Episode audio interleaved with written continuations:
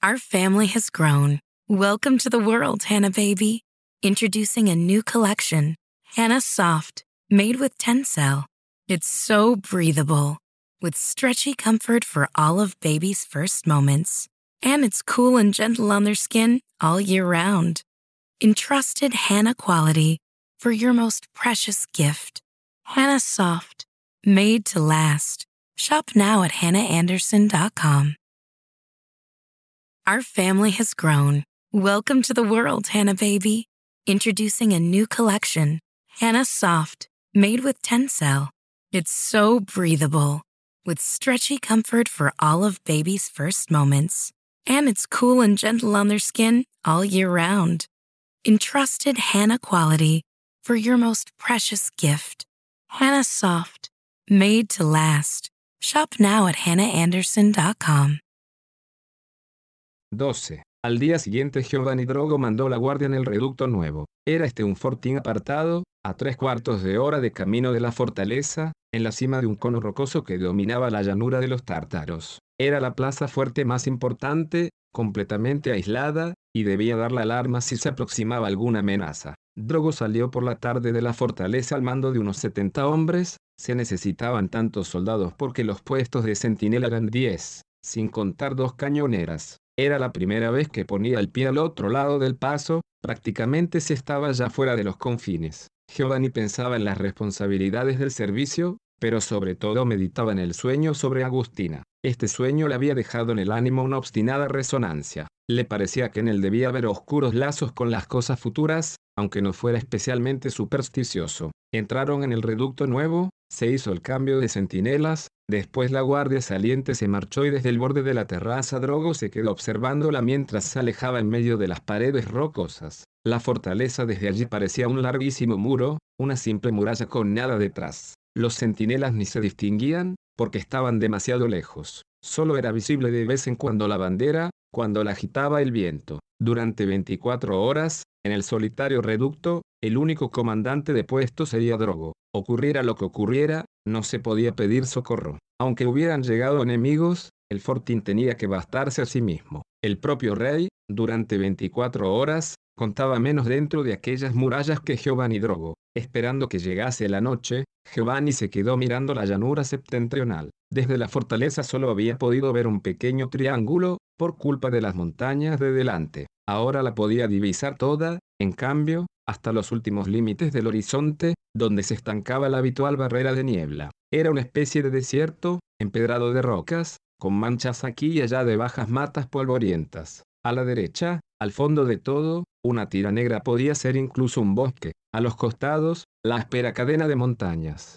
Las había bellísimas, con inmensos murallones cortados a plomo y la cumbre blanca con la primera nieve otoñal. Pero nadie las miraba, todos, Drogo y los soldados, tendían instintivamente a mirar hacia el norte, a la desolada llanura, carente de sentido y misteriosa. Fuese la idea de estar completamente solo al mando del fortín, fuese la visión de la deshabitada landa, fuese el recuerdo del sueño de Angustina, Drogo sentía ahora crecer a su alrededor, con el dilatarse de la noche, una sorda inquietud. Era una tarde de octubre de tiempo inseguro, con manchas de luz rojiza diseminadas aquí y allá sobre la tierra, reflejadas de no se sabía dónde, y progresivamente tragadas por el crepúsculo de color plomo. Como de ordinario, con la puesta del sol entraba en el ánimo de Drogo una especie de poética animación. Era la hora de las esperanzas, y él volvía a meditar sobre las heroicas fantasías tantas veces construidas en los largos turnos de guardia y perfeccionadas cada día con nuevos detalles. En general pensaba en una desesperada batalla entablada por él, con muy pocos hombres, contra innumerables fuerzas enemigas, como si esa noche el reducto nuevo hubiera sido sitiado por millares de tártaros. Él resistía durante días y días, casi todos sus compañeros morían o resultaban heridos, un proyectil le había alcanzado también a él, una herida grave, pero no del todo, que le permitía seguir todavía al mando. Y aquí que los cartuchos están a punto de acabarse, él intenta una salida a la cabeza de los últimos hombres, una venda rodea su frente, y entonces por fin llegan los refuerzos, el enemigo se desbanda y emprende la huida, él cae agotado, estrechando el sable ensangrentado, pero alguien lo llama, Teniente Drogo, Teniente Drogo, llama, lo sacude para reanimarlo. Y él, Drogo, abre lentamente los ojos, el rey, el rey en persona está inclinado sobre él y le llama valiente. Era la hora de las esperanzas y él meditaba en heroicas historias que probablemente no se producirían nunca, pero que de todos modos servían para animar su vida. A veces se contentaba con mucho menos, renunciaba a ser el solo el héroe, renunciaba a la herida, renunciaba incluso al rey que le llamaba valiente. En el fondo habría sido una simple batalla, una batalla sola, pero en serio, cargar con uniforme de gala y ser capaz de sonreír al precipitarse hacia las caras herméticas de los enemigos. Una batalla, y después quizá estaría contento para toda la vida. Pero aquella tarde no era fácil sentirse un héroe. Las tinieblas habían envuelto ya el mundo, la llanura del norte había perdido todo color, pero aún no se había amodorrado, como si algo triste estuviera naciendo en ella. Eran ya las ocho de la noche y el cielo se había llenado de nubes, cuando a Drogo le pareció divisar en la llanura, algo a la izquierda, exactamente bajo el reducto, una pequeña mancha negra que se movía. Debo de tener la vista cansada, pensó, a fuerza de mirar tengo la vista cansada y veo manchas, también otra vez le había ocurrido lo mismo, cuando era un muchacho y se quedaba levantado de noche, a estudiar. Probó a mantener cerrados por unos instantes los párpados, Después dirigió la vista a los objetos de alrededor, un cubo que debía de haber servido para lavar la terraza, un gancho de hierro en la muralla, una banqueta que el oficial de servicio anterior a él debía de haber mandado llevar para sentarse. Solo unos minutos después volvió a mirar hacia abajo, donde poco antes le había parecido divisar la mancha negra. Estaba aún allí, y se desplazaba lentamente. Tronk llamó Drogo con tono agitado a la orden, mi teniente le respondió inmediatamente una voz tan cercana que le hizo estremecerse a, ¿está usted ahí? dijo, y tomó aliento. Punto. Tronk, no quisiera equivocarme, pero me parece, me parece ver algo que se mueve allá abajo. Sí, mi teniente respondió Tronk con voz reglamentaria. Hace ya varios minutos que lo estoy observando como dijo Drogo. También lo ha visto usted. ¿Qué es lo que ve esa cosa que se mueve? Mi teniente. Drogo sintió que se le revolvía la sangre. Ya está, pensó, olvidando completamente sus fantasías guerreras, precisamente a mí tenía que pasarme, ahora ocurre algún lío. Ah, ¿lo ha visto también usted? preguntó de nuevo, con la absurda esperanza de que el otro negase sí, mi teniente dijo Tronk. Punto. Hará unos diez minutos. Había ido abajo para ver la limpieza de los cañones, y después subí aquí lo he visto. Callaron ambos, también para Tronk debía ser un hecho extraño e inquietante que diría que es, Tronk no consigo entenderlo, se mueve demasiado despacio. ¿Cómo? Demasiado despacio, sí. Pensaba que podían ser los penachos de las cañas. ¿Penachos? ¿Qué penachos hay? Un cañaveral allá al fondo hizo un gesto hacia la derecha, pero era inútil, porque en la oscuridad no se veía nada. Punto. Son plantas a las que en esta estación les salen unos penachos negros. A veces el viento los arranca, esos penachos, y como son ligeros, vuelan, parecen pequeños humos. Pero no puede ser, agregó tras una pausa, se moverían más rápido y que puede ser, entonces no lo entiendo, dijo Tronk. Punto. Hombre, sería extraño. Vendrían de otro lado. Y además sigue moviéndose, no se entiende alarma. Alarma gritó en ese momento un centinela próximo, después otro, después otro más. También ellos habían divisado la mancha negra. Del interior del reducto acudieron inmediatamente los otros soldados que no estaban de turno. Se amontonaron en el parapeto, curiosos y con un poco de miedo no lo ves decía uno punto. Sí, exactamente aquí debajo. Ahora está quieto será niebla decía otro punto. La niebla a veces tiene agujeros y a través de ellos se ve lo que hay detrás. Parece que hay alguien que se mueve y, en cambio, son los agujeros de la niebla sí, sí. Ahora lo veo se oía decir punto. Pero siempre ha habido ese chisme negro ahí, es una piedra negra, eso es lo que es como, una piedra. ¿No ves que sigue moviéndose? ¿Está ciego una piedra? Te digo. La he visto siempre, una piedra negra que parece una monja.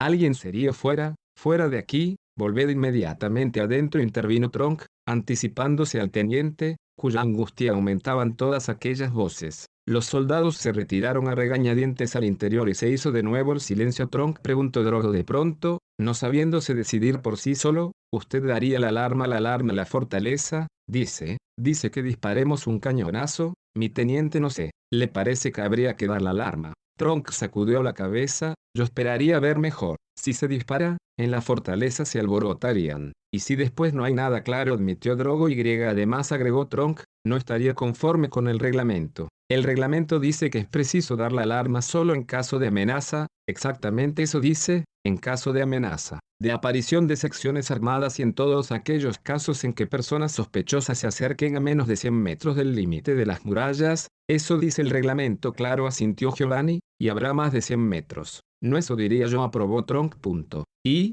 además, ¿cómo afirmar que sea una persona griega que quiere que sea? Entonces, un espíritu dijo Drogo, vagamente irritado. Tronk no respondió. Colgados sobre la interminable noche, Drogo y Tronk estuvieron apoyados en el parapeto, con los ojos clavados en el fondo, allá donde comenzaba la llanura de los tártaros. La enigmática mancha parecía inmóvil, como si estuviera durmiendo, y poco a poco Giovanni empezaba a pensar que realmente no era nada, solo una peña negra parecida a una monja y que sus ojos se habían engañado, en parte por cansancio, nada más. Una estúpida alucinación. Ahora sentía incluso una sombra de opaca amargura, como cuando las graves horas del destino nos pasan al lado sin tocarnos y su estruendo se pierde en lontananza mientras nos quedamos solos, entre torbellinos de hojas secas, añorando la terrible pero gran ocasión perdida. Pero después, desde el valle oscuro, con el transcurso de la noche volvía a subir el soplo del miedo. Con el transcurso de la noche Drogo se sentía pequeño y solo. Tronk era demasiado distinto de él para poderle servir de amigo.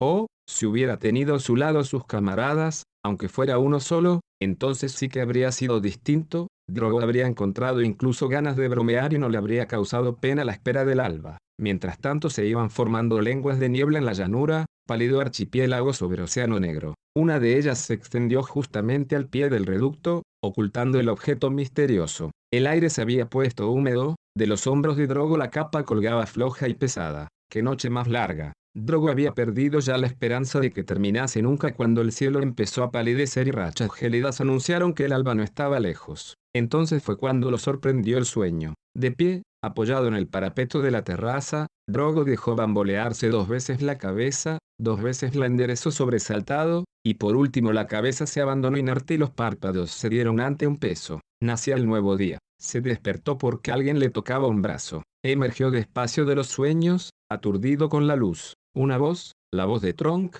le decía, mi teniente, es un caballo. Recuerdo entonces la vida, la fortaleza, el reducto nuevo, el enigma de la mancha negra. Miró inmediatamente hacia abajo, ávido de saber, y deseaba cobardemente no descubrir sino piedras y matas, nada más que la llanura, como siempre había estado, solitaria y vacía. La voz le repetía, en cambio, mi teniente, es un caballo. Y Drogo lo vio, cosa inverosímil, parado al pie de la roca. Era un caballo, no muy grande, bajo y rebordete, de una curiosa belleza con sus patas finas y su crin flotante. Extraña era su forma, pero asombroso sobre todo el color, un color negro resplandeciente que manchaba el paisaje. ¿De dónde había llegado? ¿De quién era? Ninguna criatura, desde hacía muchísimos años salvo acaso algún cuervo o alguna culebra se había aventurado por aquellos lugares. Y ahora, en cambio, había aparecido un caballo, y se notaba de inmediato que no era salvaje, sino un animal selecto, un auténtico caballo de militares, quizás solo las patas eran demasiado finas. Era algo extraordinario, de inquietante significado. Drogo, Tronk, los centinelas y también los otros soldados a través de las troneras del piso de abajo no conseguían apartar de él los ojos. Aquel caballo rompía las reglas, volvía a traer las viejas leyendas del norte, con tártaros y batallas, llenaba con su ilógica presencia todo el desierto. Por sí solo no significaba gran cosa, pero detrás del caballo se comprendía que tenían que llegar otras cosas. Tenía la silla en orden, como si hubiera sido montado poco antes. Había, pues, una historia en suspenso, lo que hasta ayer era absurda y ridícula superstición, podía ser cierto, por lo tanto, Drogo tenía la impresión de sentirlos, a los misteriosos enemigos, a los tártaros, agazapados entre las matas, en las grietas de las rocas, inmóviles y mudos, con los dientes apretados, esperaban la oscuridad para atacar. Y mientras tanto llegaban otros, un amenazador hormigueo que salía con lentitud de las nieblas del norte. No tenían músicas ni canciones, ni espadas centelleantes, ni hermosas banderas. Sus armas eran opacas para que no centellearan al sol y sus caballos estaban amestrados para no relinchar. Pero un caballito, esa fue la inmediata idea en el reducto nuevo, un caballito se les había escapado a los enemigos y había corrido hacia adelante a traicionarlos. Probablemente no se habían dado cuenta porque el animal había huido del campamento durante la noche. El caballo había traído, así, un mensaje valioso. Pero en cuánto tiempo precedía a los enemigos. Hasta la tarde Drogo no podría informar al mando de la fortaleza, y entre tanto los tártaros podían aparecer debajo. Dar la alarma, pues, Tronk decía que no, en el fondo se trataba de un simple caballo, decía, el hecho de que hubiera llegado al pie del reducto podía significar que se había encontrado aislado. Quizá el dueño fuera un cazador solitario que se había internado imprudentemente en el desierto y había muerto, o estaba enfermo, el caballo, al quedarse solo, había buscado la salvación. Había sentido la presencia del hombre por el lado de la fortaleza y ahora esperaba que le llevasen cebada.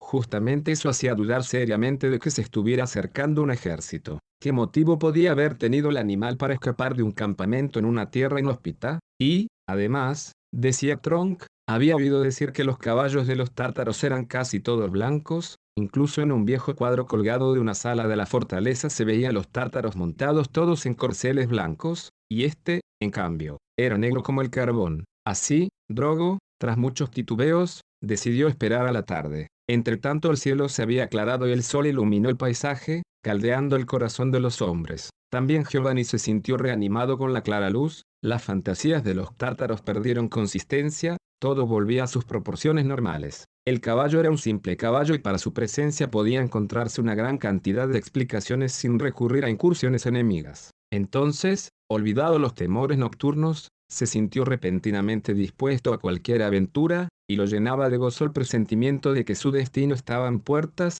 una suerte feliz que lo pondría por encima de los demás hombres. Se complació en ocuparse personalmente de las más insignificantes formalidades del servicio de guardia, como para demostrar a Tronque y a los soldados que la aparición del caballo, aunque extraña y preocupante, no lo había turbado en absoluto. La cosa le parecía muy militar. Los soldados, a decir verdad, no tenían ningún miedo, el caballo se lo habían tomado a broma, les habría gustado muchísimo poderlo capturar y llevarlo como trofeo a la fortaleza. Uno de ellos pidió incluso permiso al sargento primero, que se limitó a una ojeada de reproche, como diciendo que no era lícito bromear con los asuntos del servicio. En el piso interior, en cambio, donde estaban instalados dos cañones, uno de los artilleros se había agitado muchísimo al ver el caballo. Se llamaba Giuseppe Lazari, un jovencito entrado hacía poco en filas. Decía que aquel caballo era el suyo, lo reconocía perfectamente, no podía equivocarse, debían de haberlo dejado escapar mientras los animales habían salido de la fortaleza para brevar el fioco,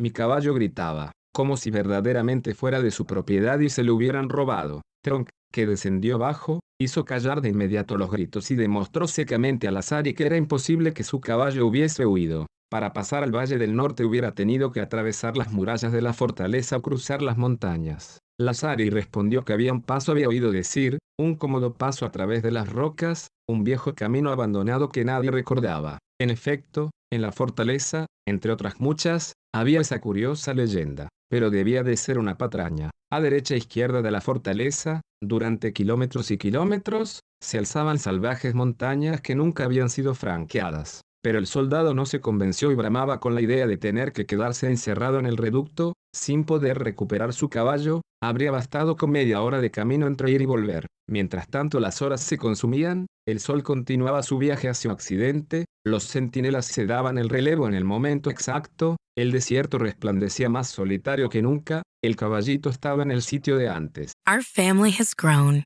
Welcome to the world, Hannah baby. Introducing a new collection. Hannah Soft, made with Tencel. It's so breathable, with stretchy comfort for all of baby's first moments. And it's cool and gentle on their skin all year round. Entrusted Hannah quality for your most precious gift. Hannah Soft, made to last. Shop now at hannahanderson.com.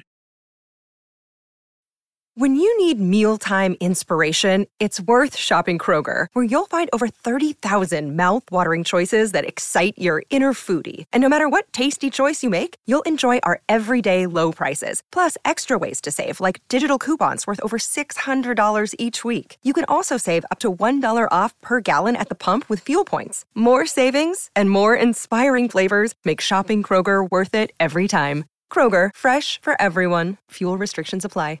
En Sherwin Williams somos tu compa, tu pana, tu socio, pero sobre todo somos tu aliado, con más de 6.000 representantes para atenderte en tu idioma y beneficios para contratistas que encontrarás en aliadopro.com. En Sherwin Williams somos el aliado del PRO. Normalmente inmóvil, como si durmiera, o daba unas vueltas buscando alguna brisna de hierba. Las miradas de Drogo buscaban en lontananza, pero no divisaban nada nuevo, siempre las mismas grandes lastras rocosas, las matas, las nieblas del último septentrión que mudaban lentamente de color a medida que se acercaba la noche. Llegó la guardia nueva para hacer el relevo. Drogo y sus soldados dejaron el reducto, se encaminaron de regreso a la fortaleza a través de las paredes rocosas, entre las sombras violetas de la tarde. Llegados a las murallas, Drogo dijo la contraseña para sí y para sus hombres, abrieron la puerta, la guardia saliente se alineó en una especie de pequeño patio y Tronque empezó a pasar lista. Mientras tanto Drogo se alejó para avisar al mando del misterioso caballo. Como estaba prescrito, Drogo se presentó al capitán de inspección, y después fueron juntos en busca del coronel, normalmente, para las novedades, bastaba con dirigirse al ayudante del coronel, pero esta vez podía ser una cosa grave y no había tiempo que perder. Entretanto, el rumor había corrido fulminantemente por toda la fortaleza. Alguien, en los últimos cuerpos de guardia, charloteaba ya sobre enteros escuadrones de tártaros acampados al pie de las rocas. El coronel, cuando lo supo, dijo solo, habría que tratar de coger ese caballo, si está ensillado, quizás se pudiera saber de dónde viene. Pero ya era inútil, porque el soldado Giuseppe Lazari, mientras la guardia saliente regresaba a la fortaleza, había conseguido esconderse detrás de un peñasco, sin que nadie lo advirtiese, y después había bajado por su cuenta por las rocas. Había llegado hasta el caballito y ahora lo traía a la fortaleza. Comprobó con estupor que no era el suyo, pero ya no había nada que hacer. Solo en el momento de entrar en la fortaleza alguno de sus compañeros advirtió que había desaparecido. Si Tronk se enteraba, Lazari se pudriría en el calabozo al menos un par de meses. Había que salvarlo. Por eso cuando el sargento primero pasó lista, y salió el nombre de Lazari, alguien respondió por el presente. Unos minutos después,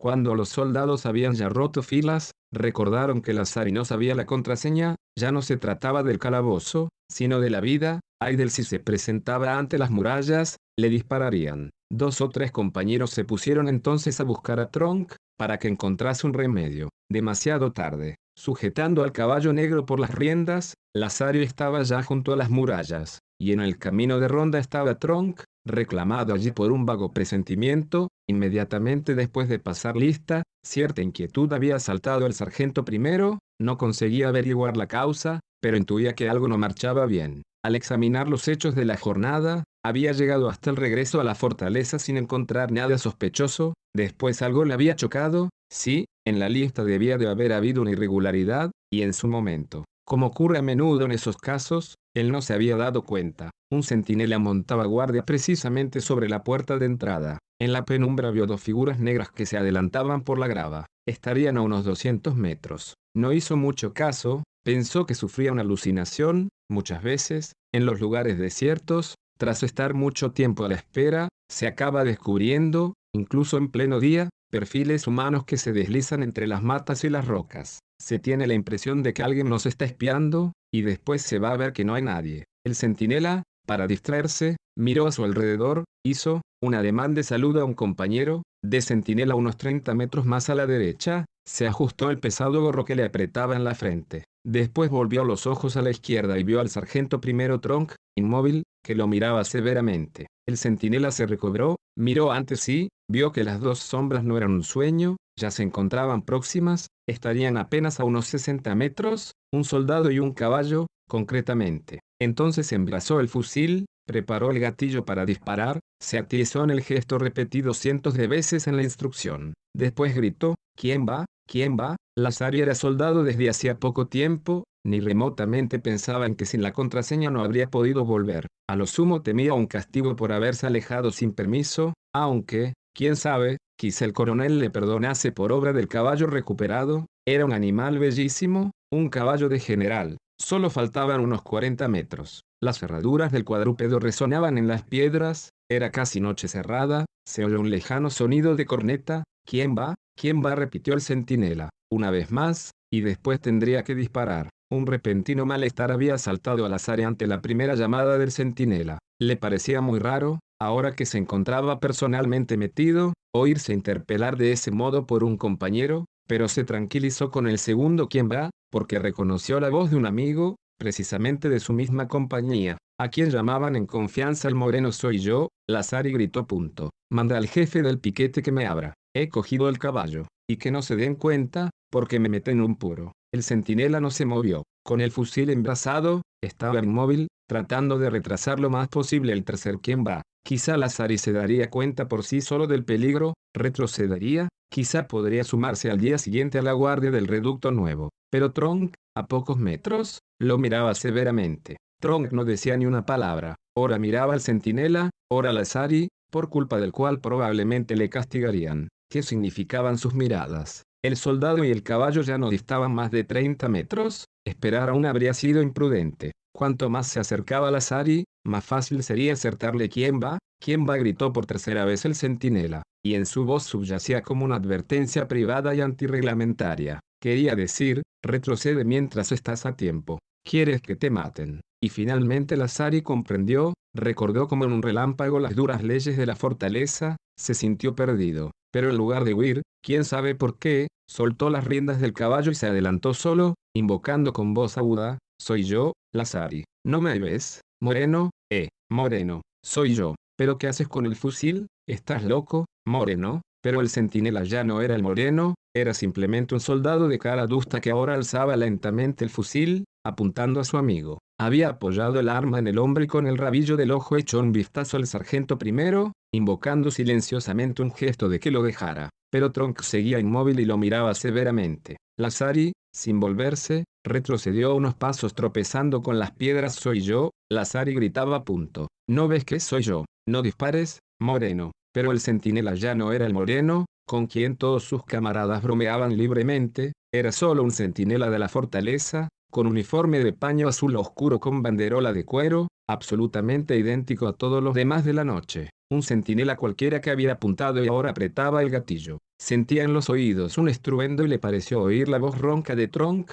apunta bien, aunque Tronk no había resollado. El fusil lanzó un pequeño relámpago, una minúscula nubécula de humo, incluso el disparo no pareció gran cosa en el primer momento, pero después fue multiplicado por los ecos, rebotó de muralla en muralla, se quedó mucho tiempo en el aire, muriendo en un lejano murmullo como de trueno. Ahora que había cumplido con su deber, el centinela dejó el fusil en el suelo, se asomó por el parapeto, miró hacia abajo esperando no haber acertado, y en la oscuridad le pareció, en efecto, que Lazari no había caído. No, Lazario estaba aún de pie, y el caballo se le había acercado. Después, en el silencio dejado por el disparo, se oyó su voz, y con qué desesperado sonido, oh, Moreno, me has matado. Eso dijo Lazari, y se dobló lentamente hacia adelante. Tronk, con rostro impenetrable, aún no se había movido, mientras una confusión bélica se propagaba por los meandros de la fortaleza. 13. Así comenzó aquella noche memorable, atravesada por los vientos,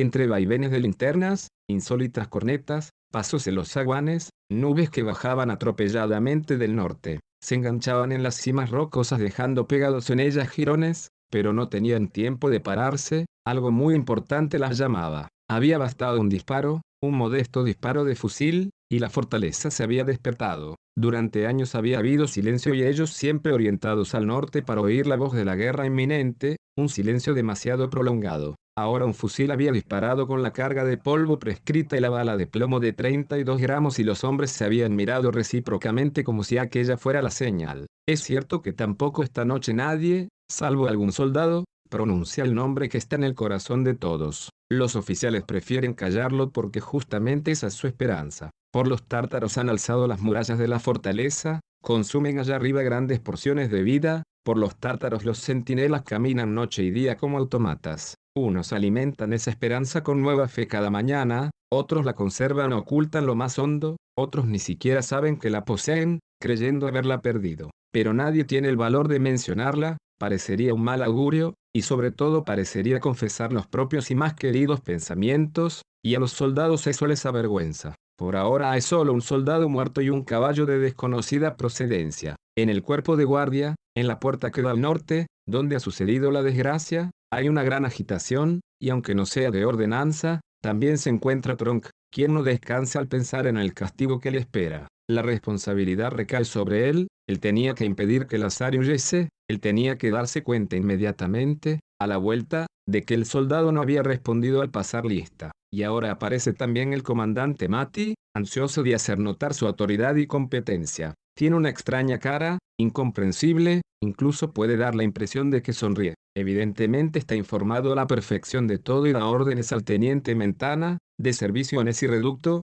para que mande retirar el cadáver del soldado. Mentana es un oficial descolorido, el teniente más antiguo de la fortaleza, si no tuviera un anillo con un grueso diamante y no jugase bien al ajedrez, nadie advertiría su existencia. Grosísima es la piedra preciosa de su anular y pocos son los que consiguen derrotarlo en el tablero. Pero ante el comandante Mati tiembla literalmente y pierde la cabeza en una cosa tan sencilla como es mandar un grupo de faena en busca de un muerto. Por suerte para él, el comandante Mati ha divisado, de pie en un rincón, al sargento primero Tronk y lo llama, Tronk, en vista de que no tiene usted nada que hacer, tome el mando de la expedición. Lo dice con la máxima naturalidad, como si Tronk fuera un suboficial cualquiera, sin la menor relación personal con el incidente, pues Matty es incapaz de hacer un reproche directo, acaba por ponerse blanco de rabia y no encuentra palabras. Prefiere el arma mucho más dura de las investigaciones, con flemáticos interrogatorios, documentación escrita, que consiguen aumentar monstruosamente los más leves fallos y conducen casi siempre a castigos de importancia.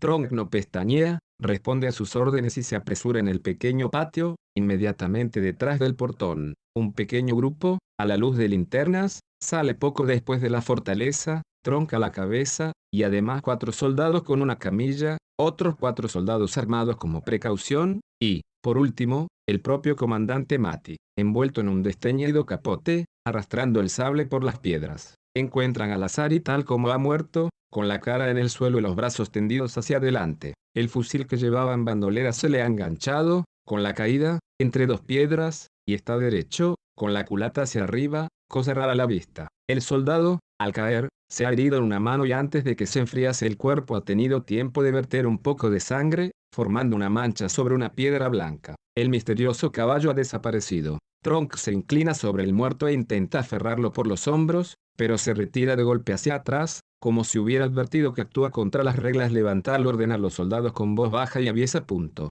Pero primero quitadle el fusil. Un soldado se baja para desatar el correaje y deja en las piedras la linterna, al lado del muerto. Lazari no ha tenido tiempo de cerrar por completo los párpados, y en la rendija de los ojos, sobre el blanco, la llama pone un leve reflejo. Tronk llama entonces el comandante Mati, que se ha quedado completamente en la sombra a sus órdenes. Mi comandante responde Tronk, cuadrándose. También los soldados se detienen donde ocurrió, ¿de dónde se escapó? pregunta el comandante, arrastrando las palabras como si hablara por aburrida curiosidad. Punto. Fue en la fuente, donde hay esos peñascos, sí, mi comandante, en los peñascos responde Tronk, sin añadir una palabra más y nadie lo vio cuando escapó nadie, mi comandante dice Tronk en la fuente, eh, y estaba oscuro sí, mi comandante, bastante oscuro. Tronk espera unos instantes en posición de firmes, y después, como el comandante Mati calla, indica a los soldados que continúen. Uno intenta desatar la correa del fusil, pero el cierre está duro y le cuesta trabajo.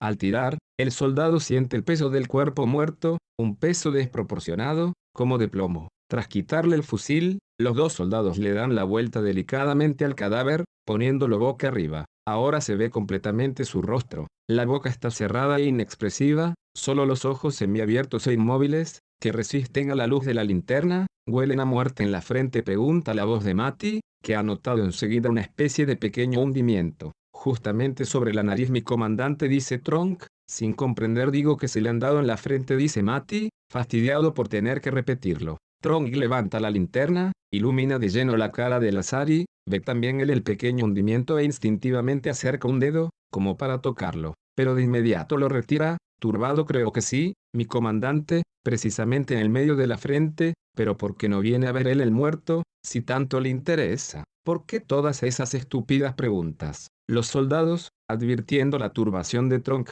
se ocupan de su trabajo, dos alzan el cadáver por los hombros, dos por las piernas. La cabeza, abandonada a sí misma, se bambolea hacia atrás horriblemente. La boca, aunque helada por la muerte, vuelve casi a abrirse y quien ha disparado pregunta a un Mati, siempre inmóvil en la oscuridad. Pero en ese momento Tronk no le hace caso. Tronk está solo atento al muerto. Levantarle la cabeza, ordena con profunda ira, como si el muerto fuese él. Después se da cuenta de que Mati ha hablado, se cuadra de nuevo, perdone, mi comandante, estaba, he dicho, repite el comandante Mati, y escande las palabras, dando a entender que si no pierde la paciencia es solo mérito del muerto. He dicho que quién ha disparado, ¿cómo se llama? ¿Lo sabéis? Pregunta en voz baja. Tronca los soldados Martelli dice uno, Giovanni Martelli Giovanni Martelli responde Tronca en alta voz Martelli repite para sí el comandante, ese nombre no le resulta nuevo, debe ser uno de los premiados en el concurso de tiro. La escuela de tiro la dirige el propio Mati siempre se acuerda del nombre de los mejores.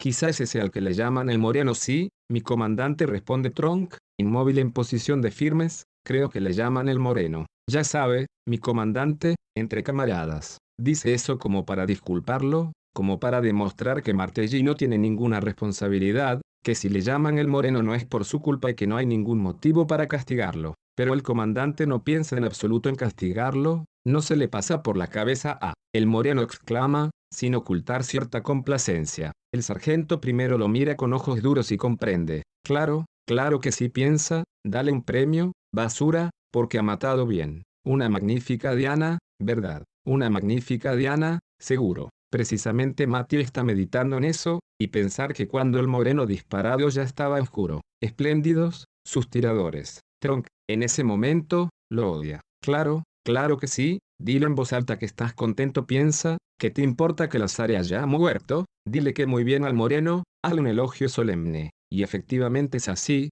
el comandante, absolutamente tranquilo, se felicita en voz alta, claro, el moreno no yerra exclama, como diciendo, Lazari, el muy listo, creía que el moreno no apuntaba bien, creía que saldría bien parado, eh, Lazari, pues así ha aprendido qué clase de tirador era. Y Tronk, ¿acaso también él esperaba que el moreno errase? Entonces todo se habría arreglado con unos días de arresto. Ah, sí, sí repite una vez más el comandante, olvidando del modo más absoluto que allí delante hay un muerto. Un tirador de primera el moreno. Por fin se calla y el sargento primero puede volverse a mirar cómo han colocado el cadáver en la camilla. Ya está perfectamente extendido, sobre la cara le han arrojado una manta de campaña, lo único desnudo que se ve son las manos, dos gruesas manos de campesino, que parecen aún rojas de vida y de sangre cálida. Tronca hace un ademán con la cabeza. Los soldados levantan la camilla. ¿Podemos irnos? Mi comandante pregunta griega ¿a quién quieres esperar? Responde Mati. Duro,